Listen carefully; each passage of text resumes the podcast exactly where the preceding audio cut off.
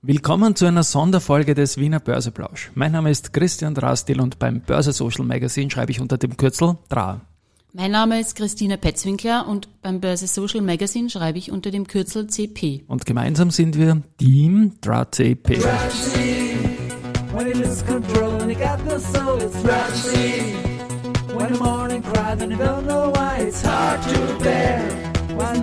Ja, also natürlich sind wir nicht Team DRA-JC und den Jingle darf ich nur kurz spielen und über das Wort Team DRA-CP rede ich auch noch mit der Christine Petzwinkler. Wir sind ja ein Team. Servus Team Christine. sind wir, aber der Jingle ist, äh, ja, ja, der ausbaufähig. Ist ja, der ist ausbaufähig. Und stell dich mal kurz vor, Christine Betzwinkler, Chefredakteurin, bist du bei uns beim Börse Social Magazine? Ja, ich bin seit 22 Jahren mit dir und mit dem Josef im Team. Ja.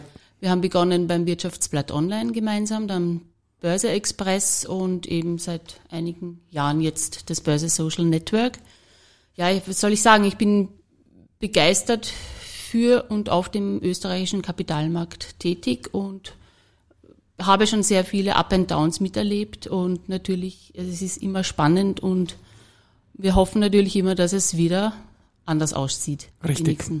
Träumen wird man dürfen, sage ich zum Schluss immer bei meinem Tagespodcast. Und was wir da jetzt machen, ich habe es ja schon gesagt, wir plaudern mal ein bisschen gesellschaftsorientiert über die Wiener Börse, über was auch immer. Das habe ich noch nicht gesagt, das habe ich jetzt gesagt. Äh, wir gehen ein paar Punkte unabhängig vom Tagesgeschäft äh, durch. Das wird jetzt nicht im Rahmen vom Tagespodcast sein vom Wiener Börseplausch, wir auch nicht im Rahmen von Börse People.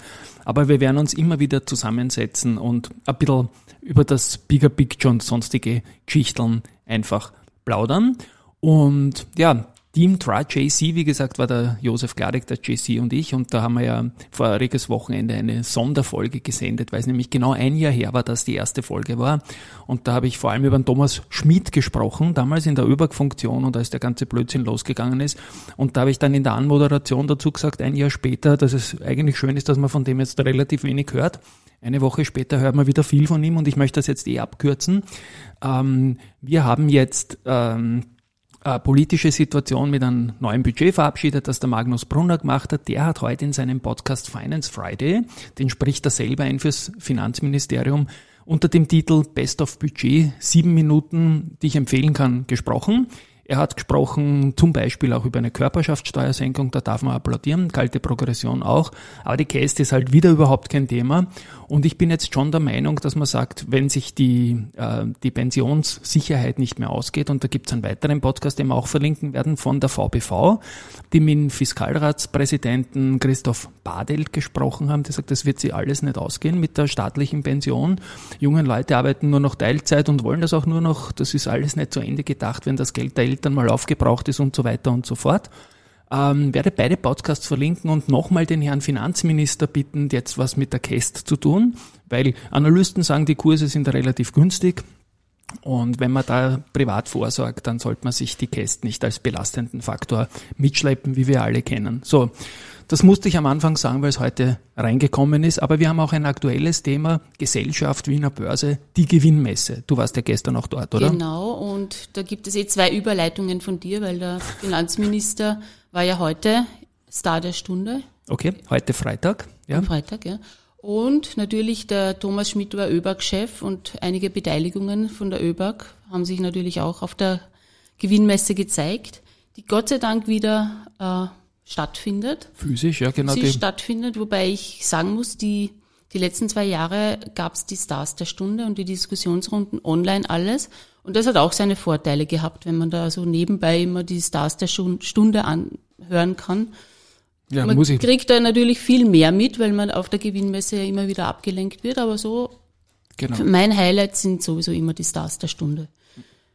Und jetzt muss ich sagen, gute Werbung für unser Unternehmen, weil ich habe den, den Ruf, dass ich nie bei digitalen Dingen teilnehme. Du dafür sehr gerne und gut und, und offenbar auch sehr viel Positives mitnimmst. Ne?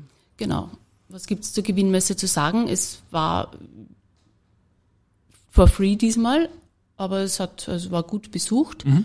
Es hatten, es hat, auffällig war, dass einige große börsennotierte keine Stände, keine großen mehr hatten.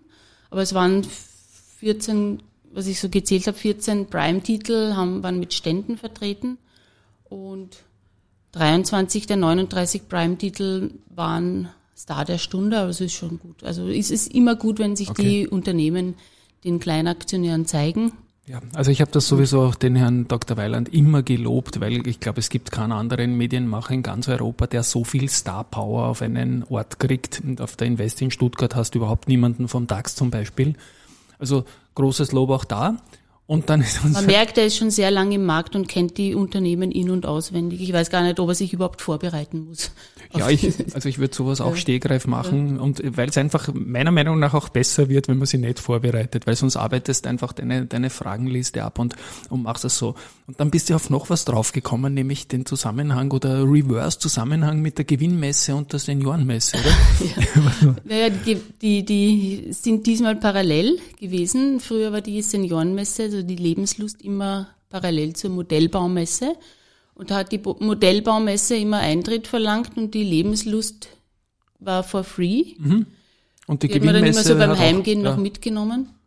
Und diesmal war es so, dass die Gewinnmesse for free war, aber die Lebenslust hat irgendwie, glaube ich, einen kleinen Eintrittsbeitrag verlangt. verlangt genau. ähm, ja, ja, man könnte daraus schließen, dass man zuerst zur Gewinnmesse geht, das Geld anlegt und dann die Renditen genau. schaut, wie man es bei der Lebenslust dann wieder loswerden kann. Man braucht also neues Geld, dass man sich die ja, Lebenslust, Lebenslust, in der Zukunft wieder leisten kann. Ne? Natürlich, Lebenslust ja. ist, Messe ist reine, also was ich so ja. an den Ausstellungen gesehen habe, so Konsummesse. Es wird halt ja. Silver Agern sehr viel angeboten, wie sie ihr Geld ausgeben können.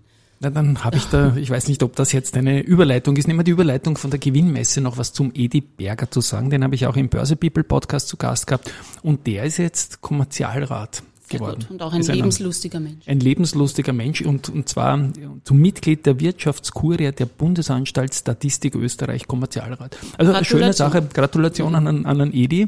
Der hat mir einmal erlaubt, dass ich sein, mein Editorial im Börse Social Magazine powered by Edi Berger. Also er ist auch, er ist auch jung geblieben vom Schmäh her. Liebe Grüße an den Parkring. Ja, genau. ihr seid best im Parkring und die Best ja. im Parking gehen vielleicht an die Börse. Irgendwann einmal. Ja, und abschließend möchte ich sagen, laufen gehen. Der, der Florian Beckermann, der hat mir gestern so einen, vorgestern so einen Audioschnipsel zugeschickt, wegen dieser Übergewinnsteuer und so weiter die er ganz blöd findet, so wie ich auch. Ähm, und allein das Wording schon, Zufallsgewinne und so. Und er hat gesagt, also kann er sich durchaus vorstellen, dass es einen Firmenwertabschreibungsrun geben wird, so hat er es genannt, weil wenn es keine Gewinne gibt, kannst du ihnen auch nichts wegnehmen. Und natürlich die Aussichten, dass dir Gewinne sowieso weggenommen werden, kann auch den Unternehmenswert ein bisschen schaden. Da ist Kreativität sicher nicht weit weg. Und das Stichwort Run. Ich bin im Vorjahr 250 Kilometer äh, zum 250er der Wiener Börse mit diversen Wegbegleiterinnen und Wegbegleitern aus der Wiener Börse, aus dem Umfeld und so weiter gelaufen. Jetzt erhöhe ich das um eins, obwohl meine Form nicht stimmt. 251 Kilometer werde ich im November und Dezember in Plauderläufen zum 251er der Wiener Börse äh, laufen. Bist du einmal dabei? Gerne, ja. okay, na gut. Das ist die Veränderung zum Vorgespräch, als sie noch überlegt hat. Und ich spiele jetzt noch einmal den Jingle. Wir werden das öfters machen. Wir werden locker über den Markt plauschen. Danke, dass du rübergekommen bist, Christine. Und ja, ich spiele noch einmal den Jingle jetzt so als Abspann. Ja, das ist, sonst kommt eh der, der Barry Gibb und sagt, hey, viel besser als meins. Okay, tschüss und ein schönes Wochenende. Baba.